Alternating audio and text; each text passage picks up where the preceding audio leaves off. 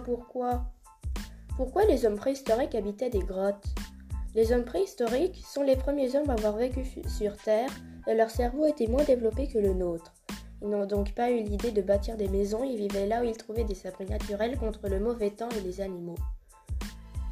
Ouh, je pense que je me suis trompé de maison.